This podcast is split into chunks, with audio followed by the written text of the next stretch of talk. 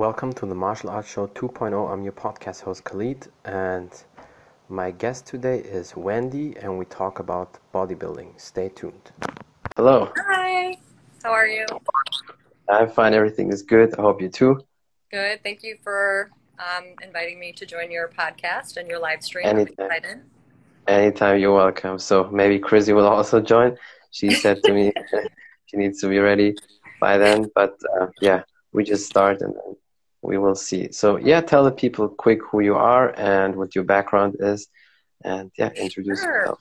Uh, my name is Wendy, and I am from Chicagoland area. Um, I have four children. I'm 48 years old, and I am in the bodybuilding community. I started my journey four years ago.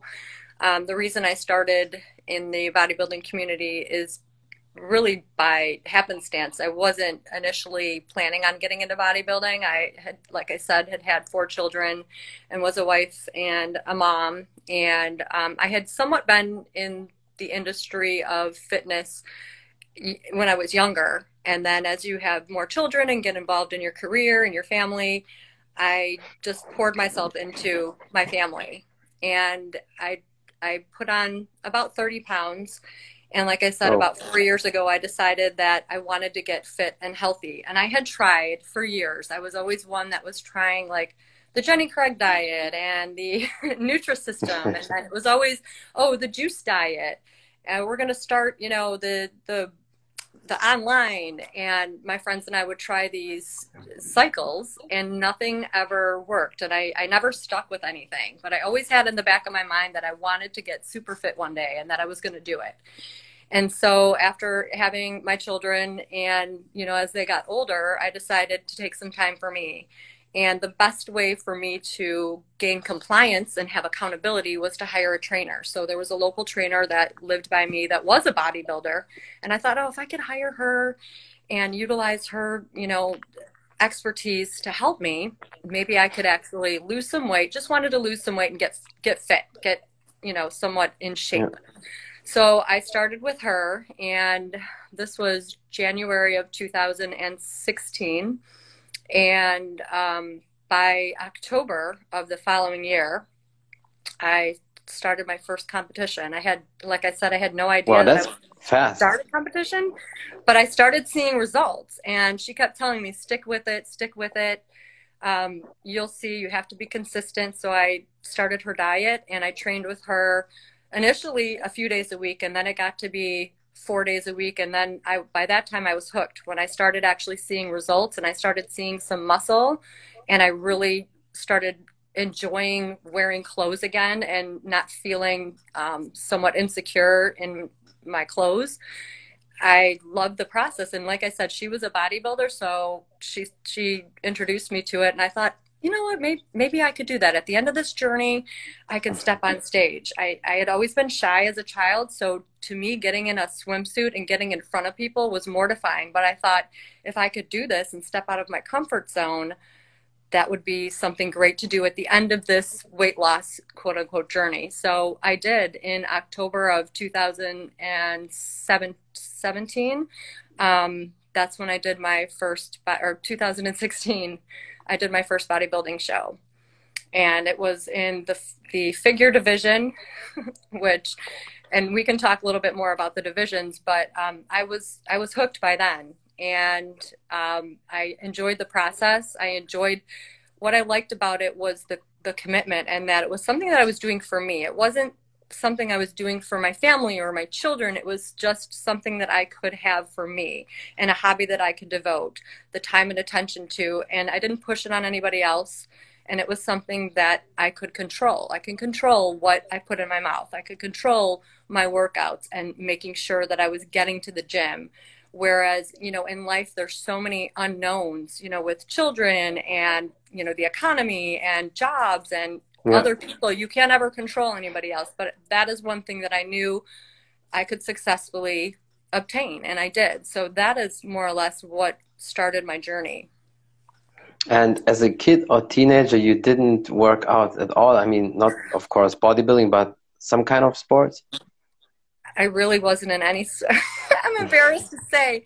That's um, okay. I, I moved around a lot and I was always um, somewhat the new kid. So I, I didn't really have the opportunity to be part of a sports team. And I, like I said, I was somewhat shy and introverted. And to me, the thought of putting myself out, out there to join the basketball team when I had no basketball skill um, was mortifying. And I, I did cheerleading in sixth grade for one year. That that was about it. But no, however, um, I won't say I wasn't in and into fitness at all.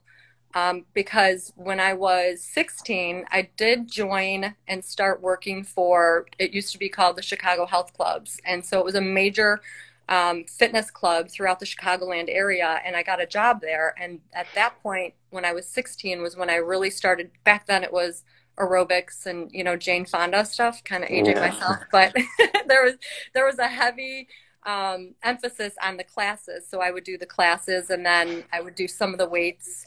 And I worked for that company for several years. And from that point is when, in the back of my head, I always wanted to get more into fitness. And i and in my 20s um, you know i would work out here and there. It wasn't something i did on a daily basis but i always had wanting to be healthy and fitness minded somewhat around me.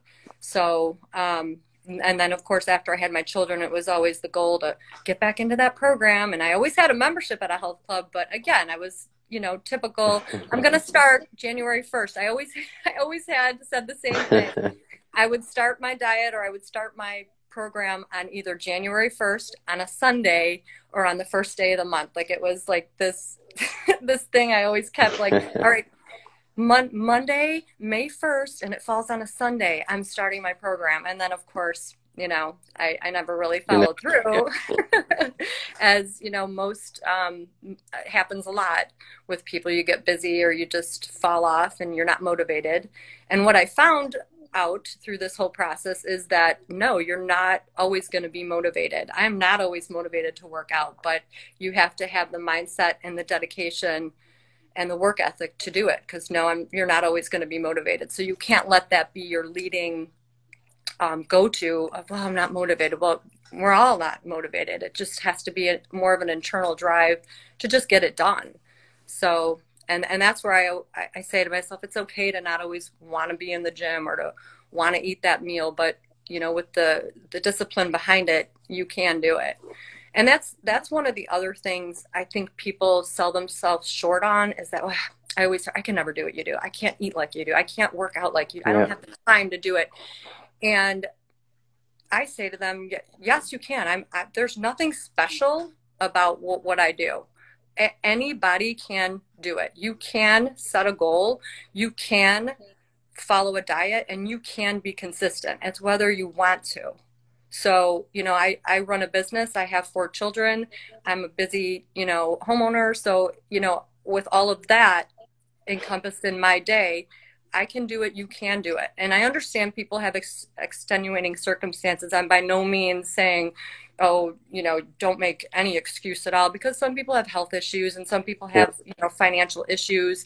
Um, but a little bit each day. You don't have to come to this level, but you can. You can start a walking program. If you don't have money for a gym, you can, you know, go to Walmart and buy, you know, some dumbbells and start there. Start your start something. Get a videotape and do um, an at-home program. There's always something that you can do, and that's that's sure. that's more or less where I I would like to be in, an inspiration to someone is not to say, hey, come and come and get on stage because no, not everybody wants to do that, but you can as a mom or as a working woman or as someone who is overweight and suffers with self self-esteem issues there is hope for you there don't ever sell sell yourself short to think that you're not good enough or I can't be like like everybody has you know value and can you know improve their their themselves yeah, 100%. I think, honestly, even though it's hard, but I think also a lot of people said that anyway before, most people are just extremely lazy because basically if somebody has no money sports is for free you can run you can do uh, pull-ups outside on a uh, on a tree or whatever you find. You can do push-ups and, and youtube is is for free. So most people honestly are too lazy. And of course as you said there can be days where you really don't have time or where you're sick. but these days honestly are very rare. It's not like you have 300 days of that. So that's that's the problem. That's the biggest problem.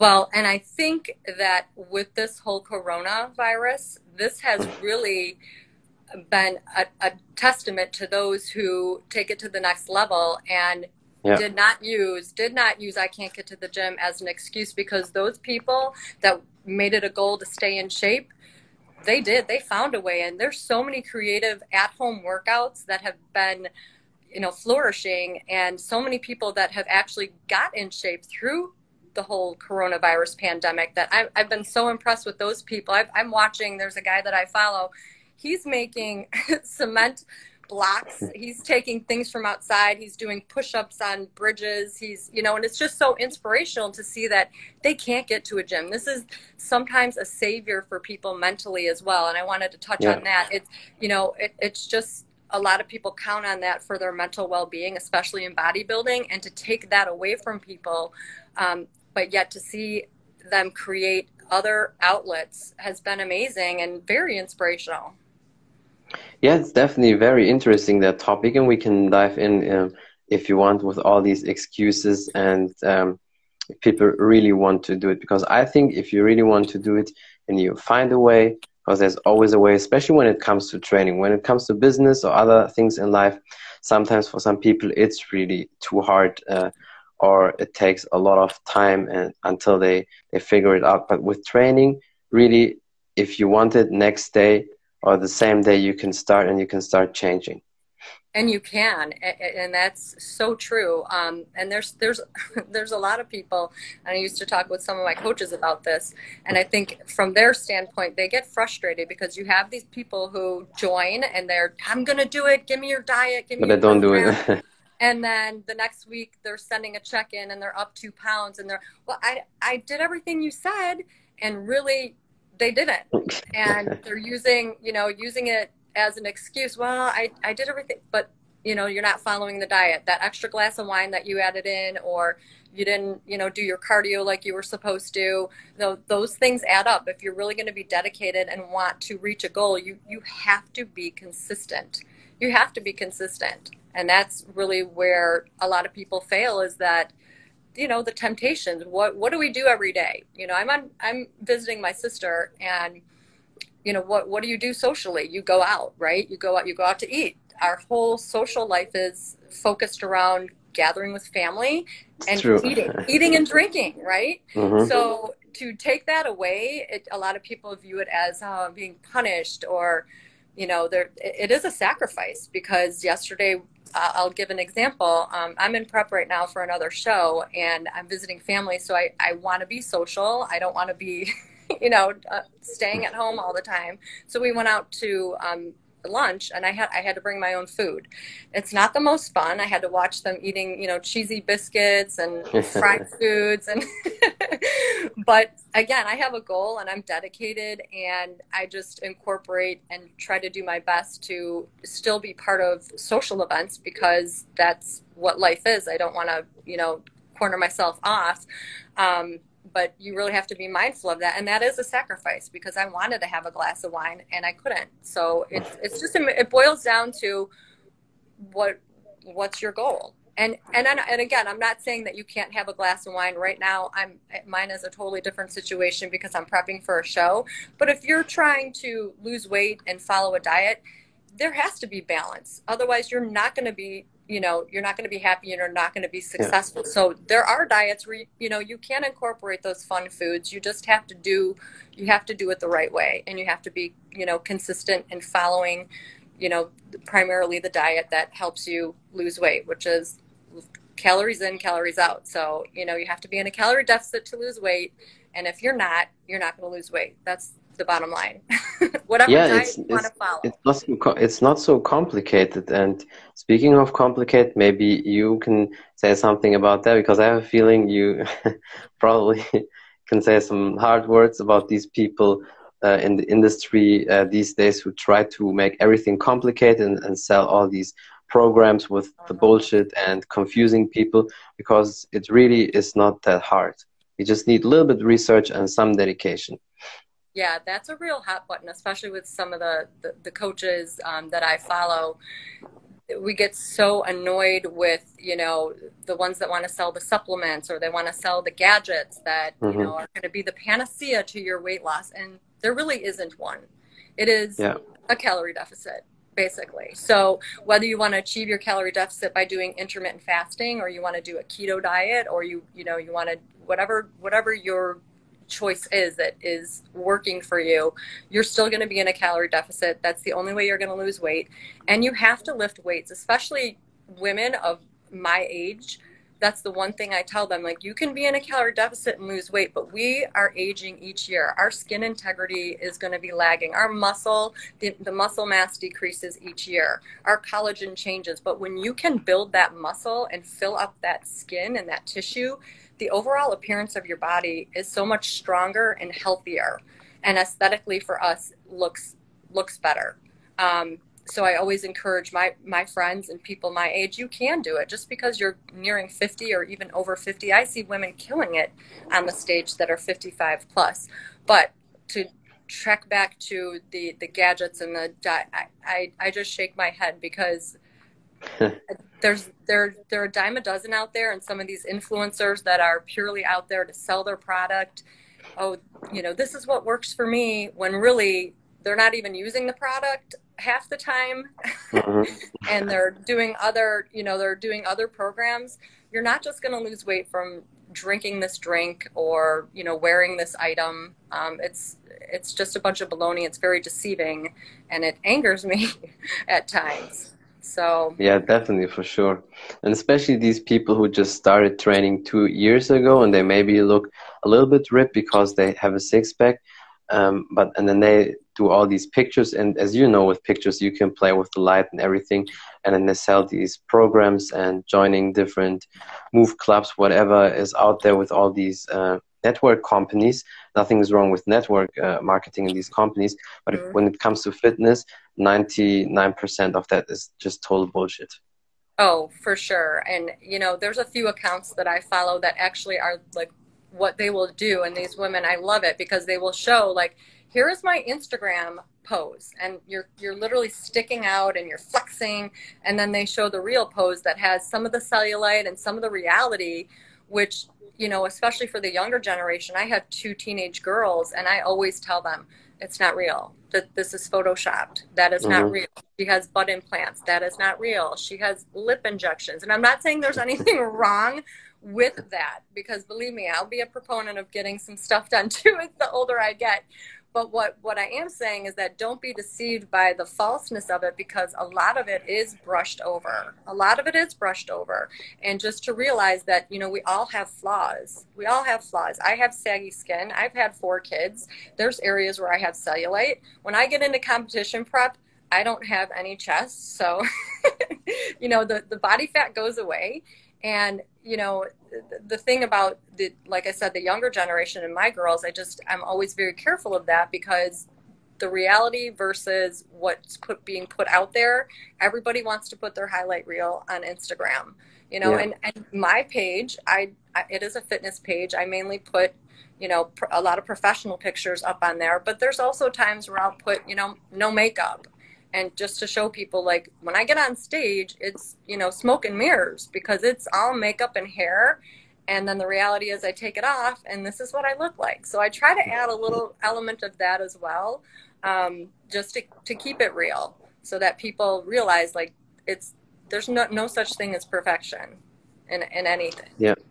That's definitely true.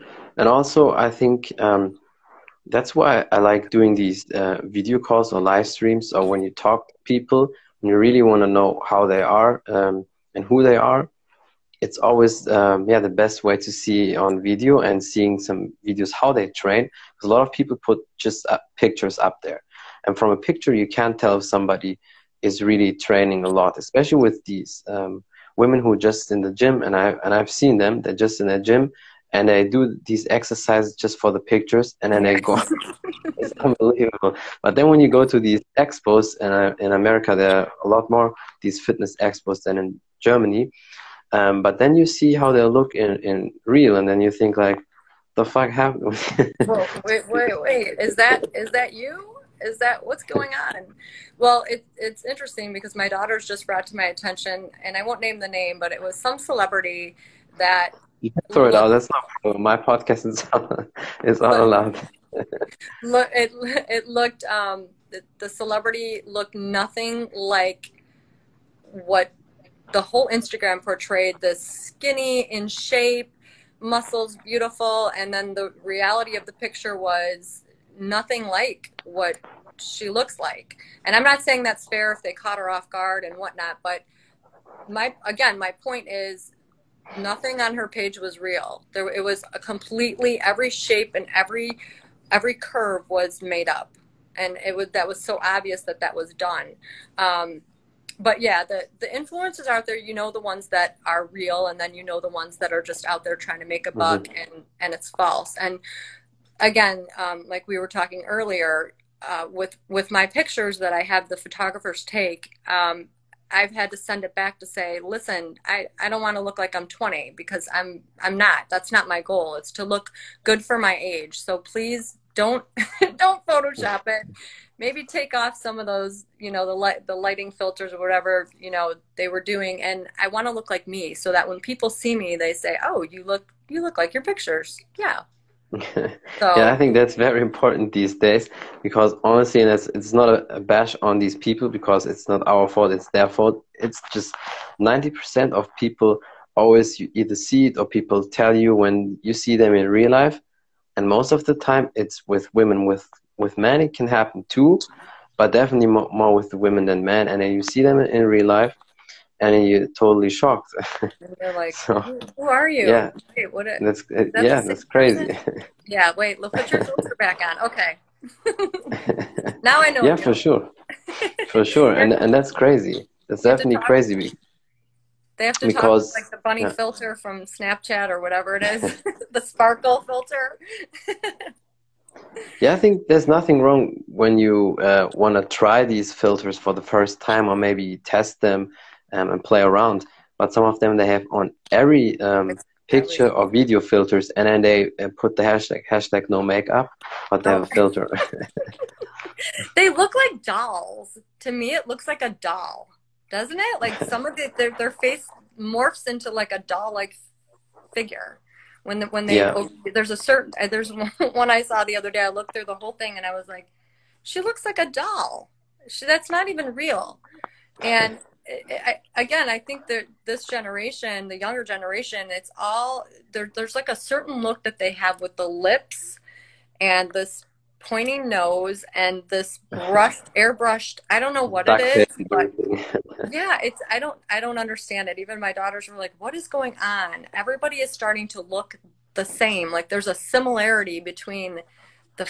It just looks fake just be real yeah, be yourself. Sure. like i said there's nothing wrong with getting stuff done. I'm a huge proponent of it. I'll you know botox i'm all for it. I'm 48 so you know i have no issue admitting that. Um, i just think it's all about the finesse of it. It's all about balance. When you start morphing into someone that you don't even recognize um, that's a dysmorphic syndrome. Mm-hmm. like you just yeah. forget what normal looks like and you get more and more and more and then all of a sudden these women look like aliens or they look like they do or they look like i always say a lion. They get like cat eyes and they get all puffy and these big yeah. lips. And if they like that aesthetically good for you.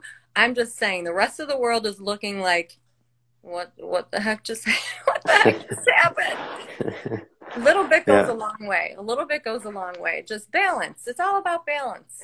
Balance. Yeah that's totally true and in, in my opinion also I c- can't understand why they do that. I know one reason is definitely whether they want to admit it or not is low self-esteem because if you have low self-esteem and do all that bullshit you try to cover something or put yourself out and everybody looks at you.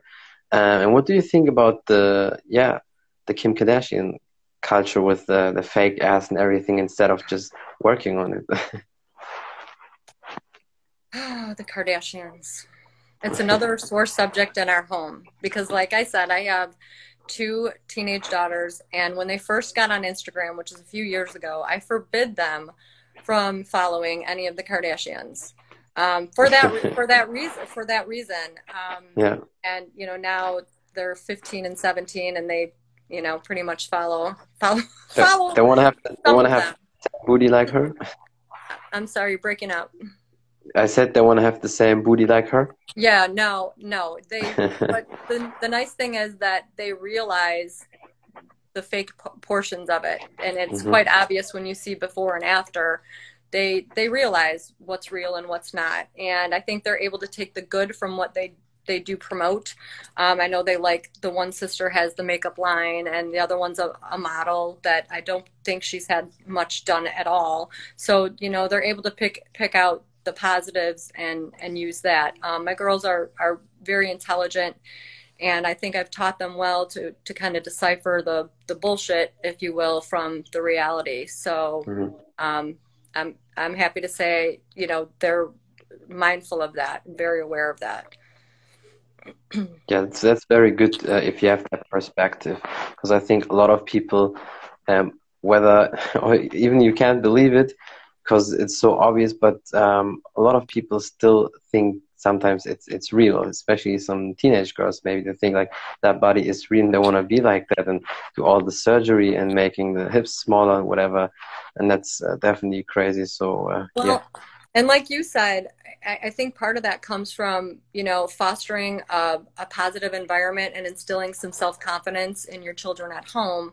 And you know, for me, in order to do that, I, like I said, I was never part of athletics, but I made sure that all of my children joined um, teams that they're mm-hmm. sports minded because I think it does help to build confidence. It does help to be part of a team, to have to sacrifice, to have to learn winning and losing, and know you're not always going to be a winner. You're going to have to suffer the loss. Um, I think that it helps. Um, having a multitude of friends. So if you're having trouble with a friend group at school, you know your soccer team's going to have your back. So I think the importance of instilling self confidence at, and when they're young will help when they become teenagers and they're presented with all these you know the, the the beauty aspect and all the insecurities that come with being a teenager i think they're better able to navigate that. Um, it, again not not perfectly but at least there's a solid foundation because a lot of that like you said i think does come from you know insecurity.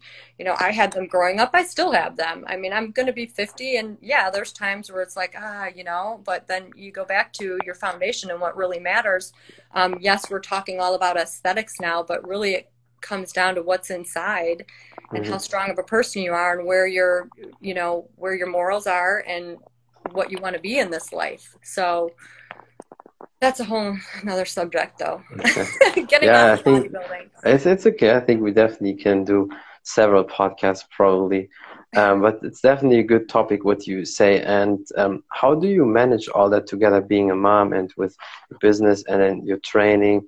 I mean, I assume you train definitely more than three times a week. So how do you manage all that? Yeah, it's all about organizing. Um, basically, the more I have on my plate, the easier it is for me because you have to be scheduled. You have to have, you know, your time that you're you're going to train. And if I'm prepping for a show, I have to get up early and do fasted cardio. I have to have my meals planned, so I have to set aside a day to prep all my meals. It takes a lot of time um, to do that. And, you know, my kids are teenagers now, so they're a little more self sufficient. They're not as young, so they do a lot. Um, I, I made it my goal to make sure that I raised independent children that are not super needy where I have to help them with homework every day and help them, you know, I'm there, but they're, they know what their role is and they're, they're pretty independent in that respect. So um, it's a little easier for me now to do the bodybuilding versus even four years ago when they were younger. It's just balancing work. I, I you know, I do a lot of my work um, on email and you know when i have to see see clients i'll step out and see clients but it's it's all about managing time time management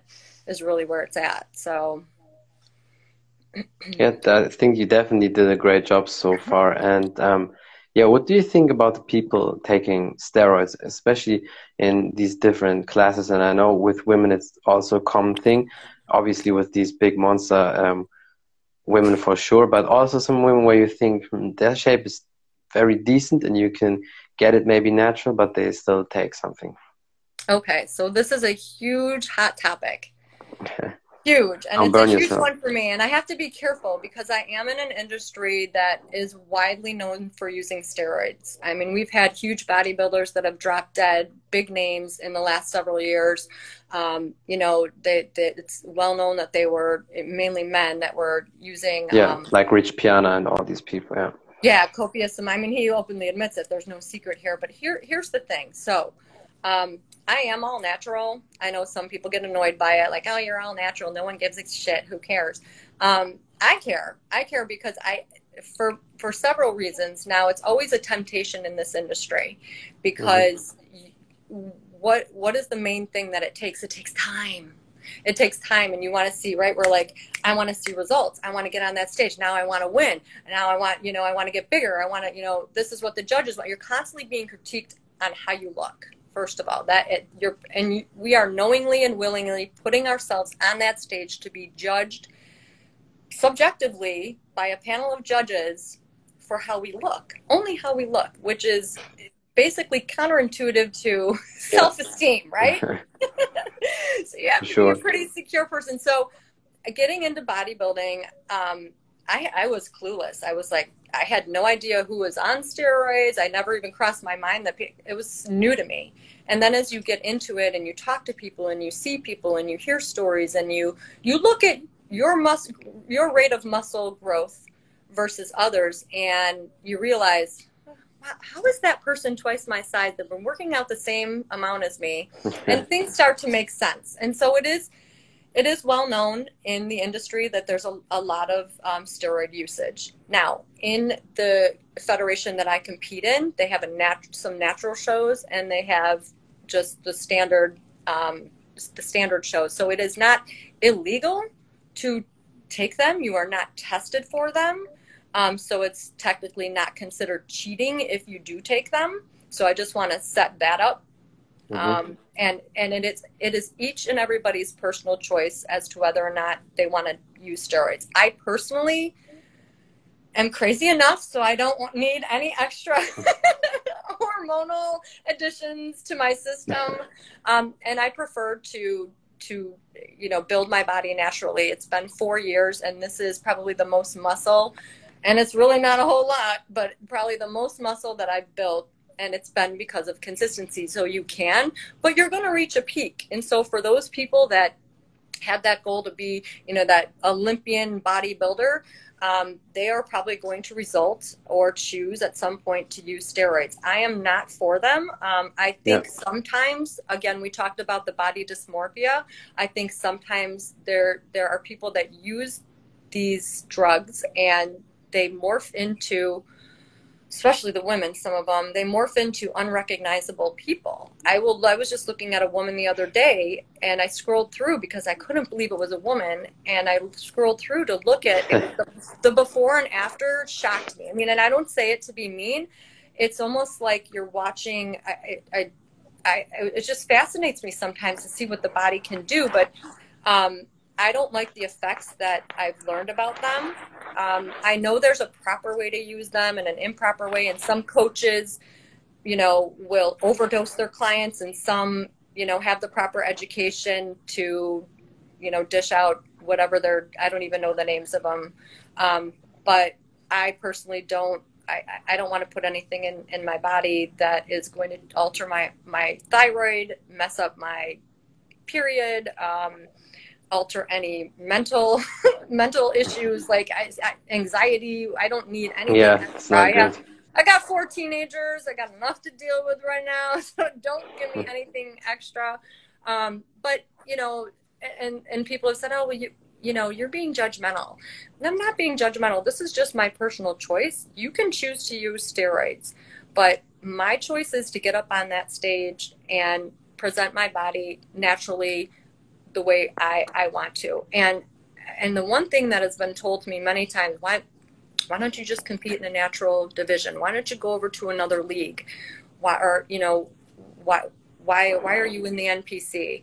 Um, and that that's the league that I compete in, but or the federation. And I said because you know what, they may be taking steroids, some of them, but I want to compete against the people that are the best of the best. So when you Yeah. want to level up, when you want to be the best in football, when you want to be the best in soccer, do you want to play the worst team? How are you going to level up with your skills if you're going against the losing team every time? And I'm not true, saying yeah. And I'm not saying those federations are the losing team, but I'm saying the NPC is is the premier and is the gold standard for bodybuilding, and they have you know the Olympia, it just the, the best in judging, the best in competitors, the the most well run shows, and it's very well respected. So whether they're using steroids or not, I'm going to get up there. I'm going to do the best that I can and compete.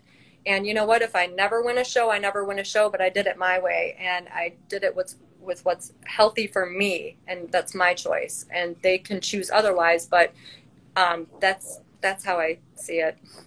Yeah, I think definitely some great points, and I can see you have the winner mentality. Uh, so for sure. Um, is there anything else you want to say, maybe before we wrap that podcast up? Um, I just want to say that, um, especially for the women out there who, and, and I guess this is where my my passion is I never really considered myself a role model or an inspiration. I just wanted to get out there to do something for me and something that I could be be proud of that I accomplished on on my own doing something for myself but also show and depict to my children that you can set a goal and you can reach it and you can be mm-hmm. consistent mm-hmm. and you can be healthy and to live a healthy lifestyle. So no matter what age you are, no matter where you came from, if you come from money or no money, if you come from bad parents or good parents, if you come from overweight or not, um, you can put your mind to it and you can achieve your goal. And don't ever let anyone tell you not to. And that's that's mainly and if one person is inspired by my story or my journey, then for me that's an accomplishment. So I appreciate you allowing me to come on your platform um, and share my story and my nuggets of, of hope, I guess. Or anytime you're welcome. I definitely think you inspired a lot of people, and you will do uh, more in the future. So Thank you so much for taking the time and for the great podcast. Thank you so much. Take care. You too. Bye. Bye. Bye. That's it from the Martial Arts Show 2.0. I'm your podcast host Khalid, and my guest today was Wendy, and we talked about bodybuilding and her perspective on the bodybuilding scene today. I hope you enjoyed that. Bye, everybody.